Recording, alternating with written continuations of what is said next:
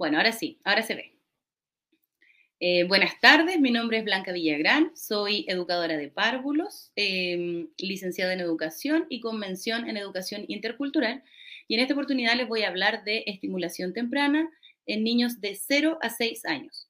Eh, acá vamos a hacer un recorrido por, primero vamos a ver qué es la estimulación, ¿cierto? Le vamos a dar algunas estrategias de cómo estimular a su niño según las edades y algunas actividades y materiales que podemos utilizar desde nuestras casas. Siguiente. Bueno, ¿qué es la estimulación? ¿Ya? Eh, según Terré, 1999 es el conjunto de técnicas y actividades que tienen una base científica y que son aplicables de forma sistemática y secuencial, ¿ya? Y esta se emplea en los niños desde su nacimiento hasta los seis años. ¿Con qué objetivo? El de desarrollar al máximo sus capacidades cognitivas, ¿cierto? También entendemos por estimulación todas aquellas acciones que estén dirigidas a que los niños y niñas puedan dominar de manera gradual sus habilidades, ya sea cognitivas, motoras, socioemocionales y del lenguaje. Siguiente. ¿Cómo podemos estimular a nuestros niños? Bueno, lo principal es tener muy claro que no es necesario hacer cosas tan complicadas ni comprar em, juguetes, ¿cierto? O juguetes que sean caros o que sean especiales. Acá lo importante es que podamos proporcionarle a nuestros niños un espacio seguro para que ellos puedan explorar y moverse libremente en el entorno. Hablarles, ¿ya? Hablarles y contarles todo lo que estamos haciendo. De esta manera vamos estimulando su lenguaje, ¿cierto? jugar con ellos. Cuando ellos estén jugando, nosotros incluirnos en sus juegos. Animarlos también. Cuando ellos no puedan realizar algo o cuando lo estén haciendo bien, ya si lo están haciendo súper bien, reforzarlos positivamente y si no logran hacer algo, alentarlos para que, no sé, decirle cosas como, vamos, tú puedes, eh, si, lo, si lo sigues intentando lo vas a lograr, eres inteligente, eres capaz, ¿ya?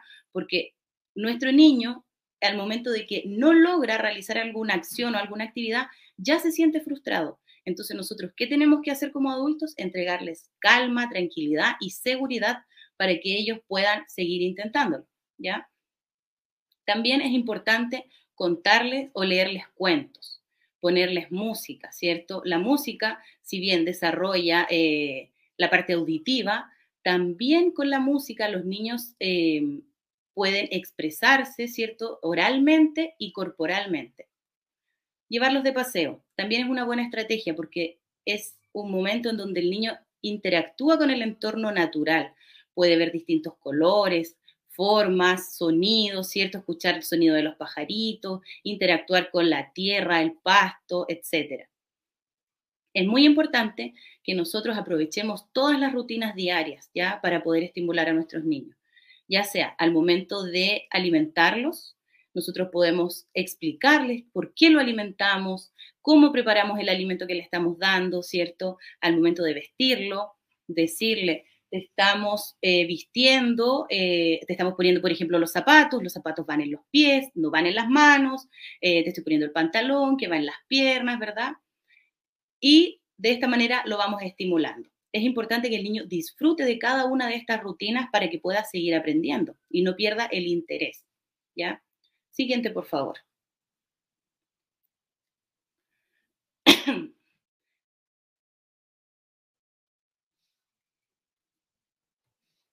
Ahora eh, voy a hablarles de cómo estimular a nuestro niño, ¿cierto?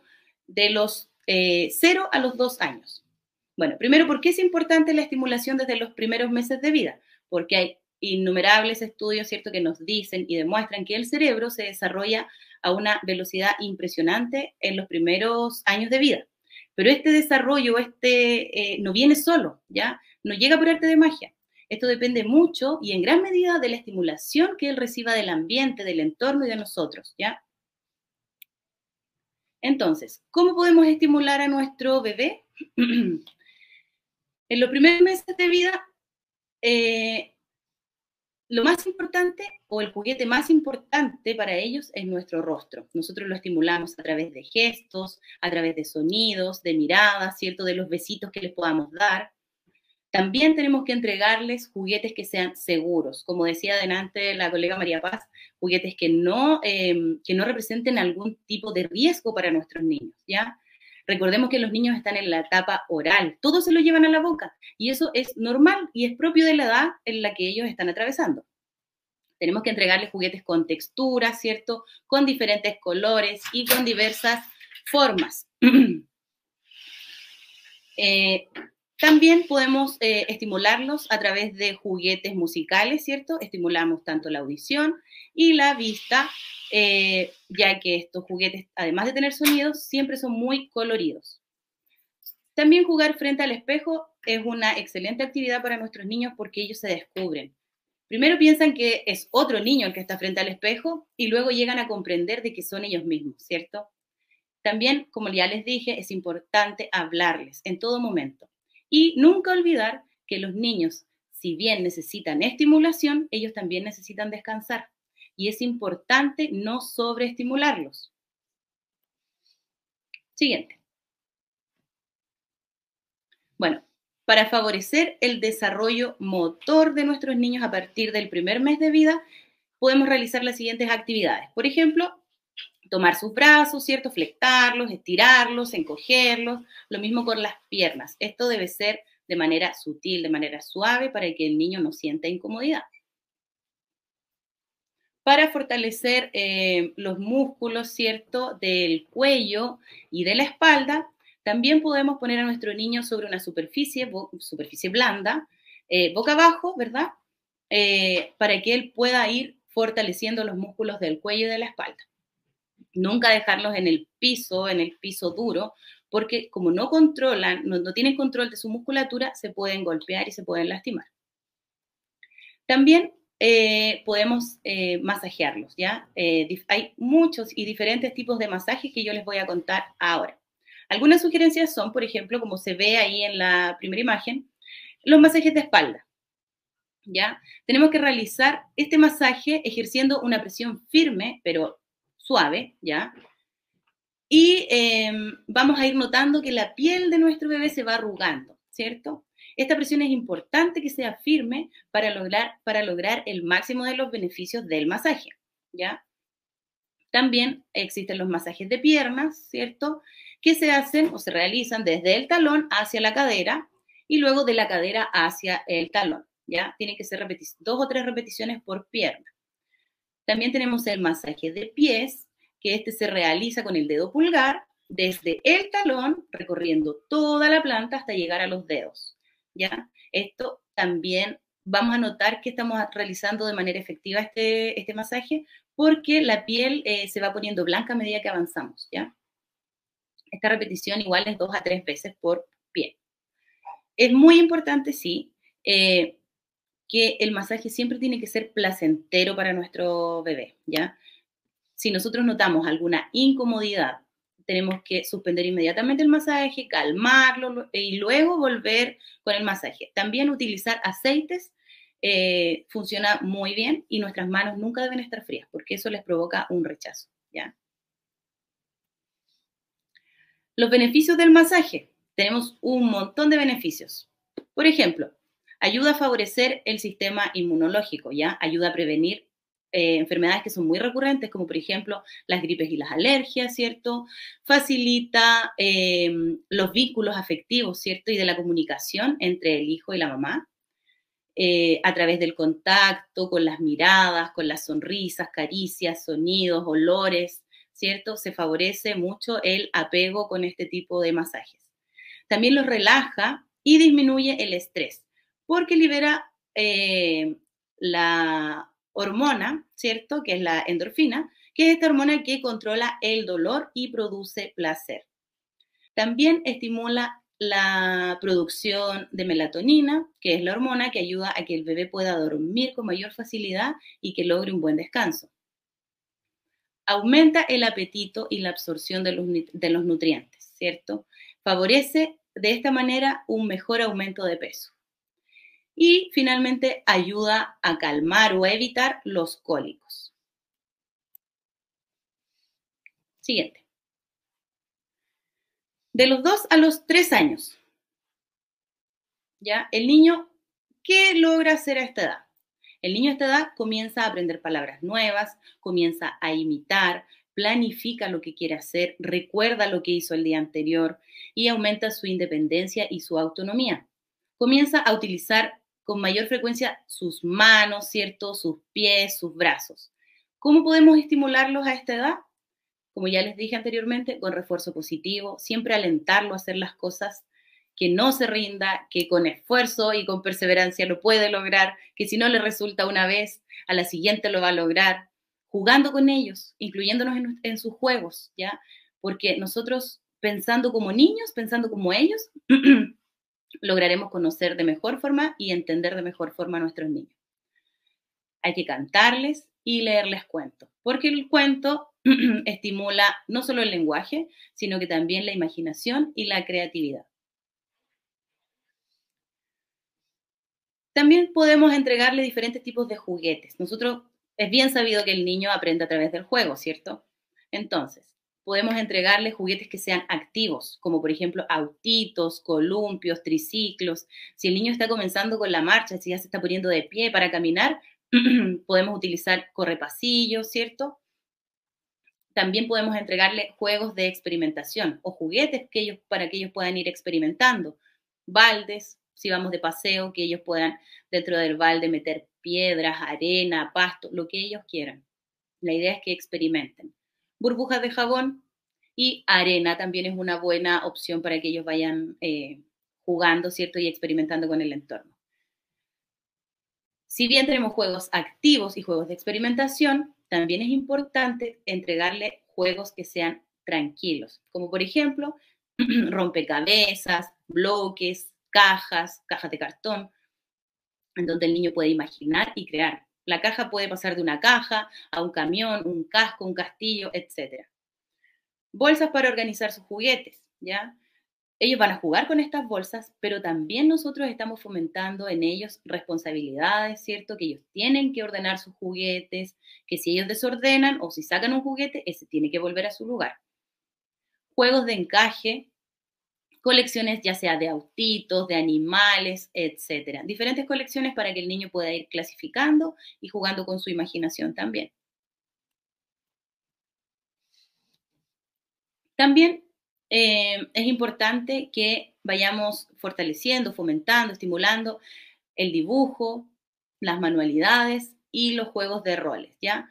Por ejemplo, para que los niños puedan dibujar, puedan eh, eh, crear, ¿cierto? Necesitamos siempre tener en nuestras casas lápices de diferentes tamaños, colores, de diferentes tipos.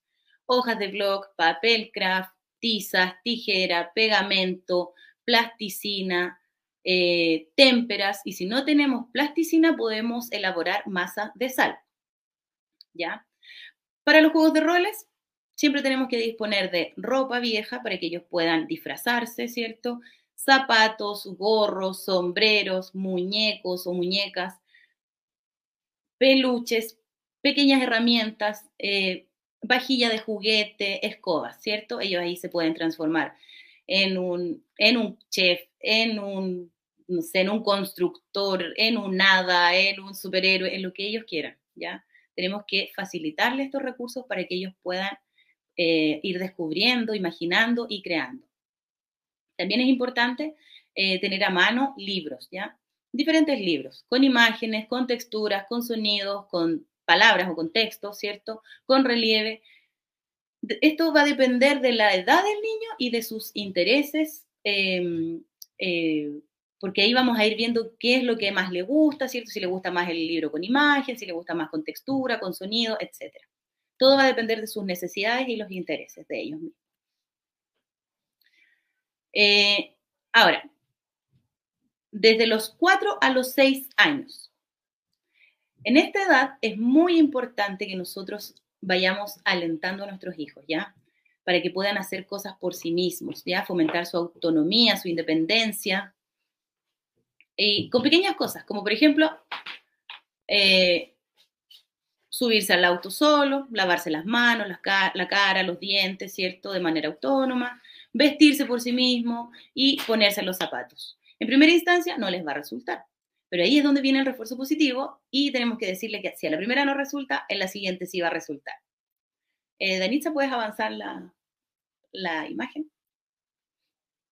Bueno, también es importante que nosotros escuchemos a nuestros niños. Ellos a esta edad tienen muchas cosas que contar, les pasan muchas cosas y nosotros tenemos que ser capaces de escucharlos, entenderlos, ¿cierto? Responder sus dudas, porque además de tener muchas cosas que contar, ellos también tienen muchas, muchas dudas y nosotros tenemos que ser capaces de ir explicándoles, ¿cierto?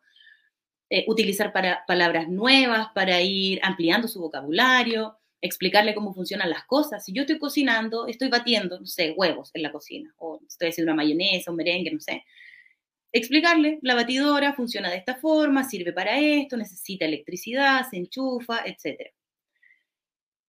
Como les dije, siempre responder sus preguntas, nunca dejarlos con la duda. Importante, nunca, nunca olvidar que tenemos que ofrecerles diversas oportunidades de juego, diversos materiales, ¿cierto? Que ellos puedan interactuar con el entorno, experimentar, escuchar música, bailar, darles todas las posibilidades para su desarrollo integral. Siguiente. Bueno, ahora les voy a contar un poquito, les voy a dar algunas, algunos juegos o actividades que son muy sencillas para realizar en la casa, no se requiere de nada costoso, ni, ni siquiera de comprar cosas, y eh, para los niños son súper interesantes. Por ejemplo, tenemos el juego del Simón Dice.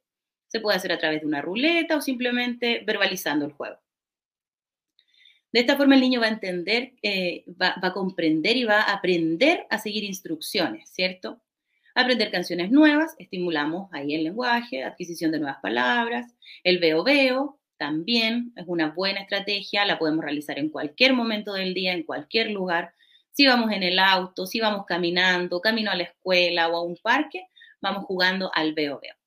Y la cesta de cuentos, que es muy parecida a la cesta del tesoro que nos presentó María Paz hace un rato. Pero esta cesta tiene otro enfoque. ¿Ya? Acá ponemos material reciclado, como por ejemplo ustedes pueden ver en la imagen conos, ¿cierto? De pedazos de tela, perros de ropa, lana. La idea de este, de, este, de, este, de esta cesta es que los niños vayan sacando un material y creando una historia, ¿ya?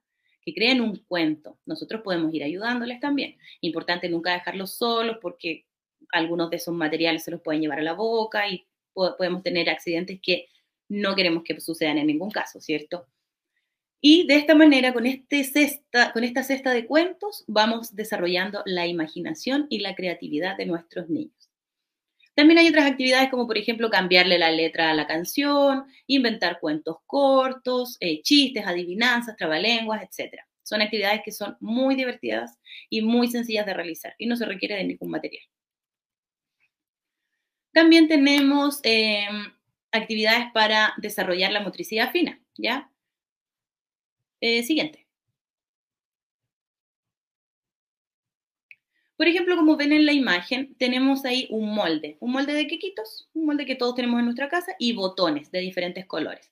Y en la, imagen de al lado tenemos eh, fideos, diferentes tipos de fideos pintados, ¿cierto? Y hay algunas legumbres. La idea de esto es que el niño pueda clasificar, clasificar por forma, color, tamaño, textura, etc.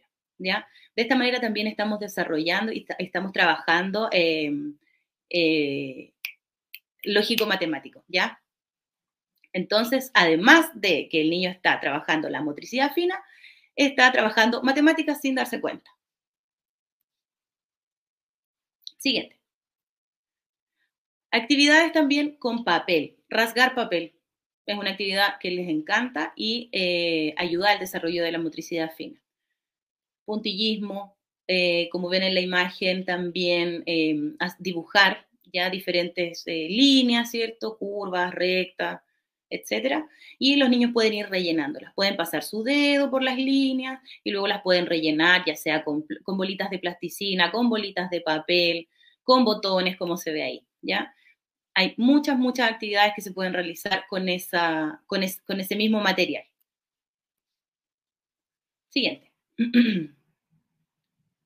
También tenemos acá abotonar, eh, abotonar la ropa. El simple gesto, el simple hecho de, de, abotonar un botón eh, estimula la motricidad fina, ¿cierto?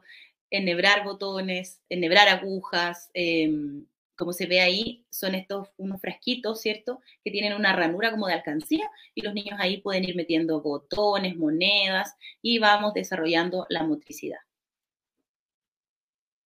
Siguiente. También podemos utilizar botellas, ¿ya? Llenado de botellas, con legumbres, con palos de helado o cualquier otro elemento que tengamos en casa. También eh, tenemos acá una bandeja de plumavit en donde los niños pueden ir ensartando eh, mondadientes, ¿ya? O este recipiente que tenemos, este contenedor de, cubiertos que todos tenemos en las casas y que los niños vayan eh, ensartando las eh, bombillas de diferentes colores porque les llama más la atención. También tenemos para actividades para desarrollar la motricidad gruesa, son, por ejemplo, con globos, que les encantan los globos a los niños. Y tenemos ahí un canasto de ropa, ¿cierto? Y un palo de escoba, que el niño vaya golpeando el globo hasta encestarlo en el canasto. También se puede hacer con estos flotadores de tallarín, estos que son larguitos, igual. Es, son económicos, generalmente están en las casas, ¿cierto? Y son un juguete perfecto para eh, el desarrollo de la motricidad gruesa. También podemos hacer eh, otros material, o sea, otro, otro juego muy divertido con botellas, ¿ya? Jugar mm, con una pelota y las botellas a botar estos palitroques, ¿cierto? Y bolas de papel encestando en un canasto o en algún recipiente. Por último, tenemos acá eh, más juegos con pelotas por ejemplo, acá se ve una niña en un recipiente con agua, ¿cierto? Con pelotas ahí flotando, ella las saca con sus pies y las deposita en el otro recipiente. O también un tubo de confort con una pelota y que el niño juegue a, equilibrar esto y que no se caiga, ¿cierto? Que no se salga del, tubo de confort. Bueno, estas son algunas de las tantas estrategias para estimular, ¿cierto?, a, nuestros niños desde los 0 a los 6 años, ¿ya? Eh, son actividades que son muy sencillas de realizar, solo necesitamos tiempo, paciencia y mucho amor, ¿cierto?, para poder ir entregándoles seguridad a nuestros niños y que ellos vayan desarrollándose de la mejor manera posible. Espero que les haya gustado y me despido. Muchas gracias.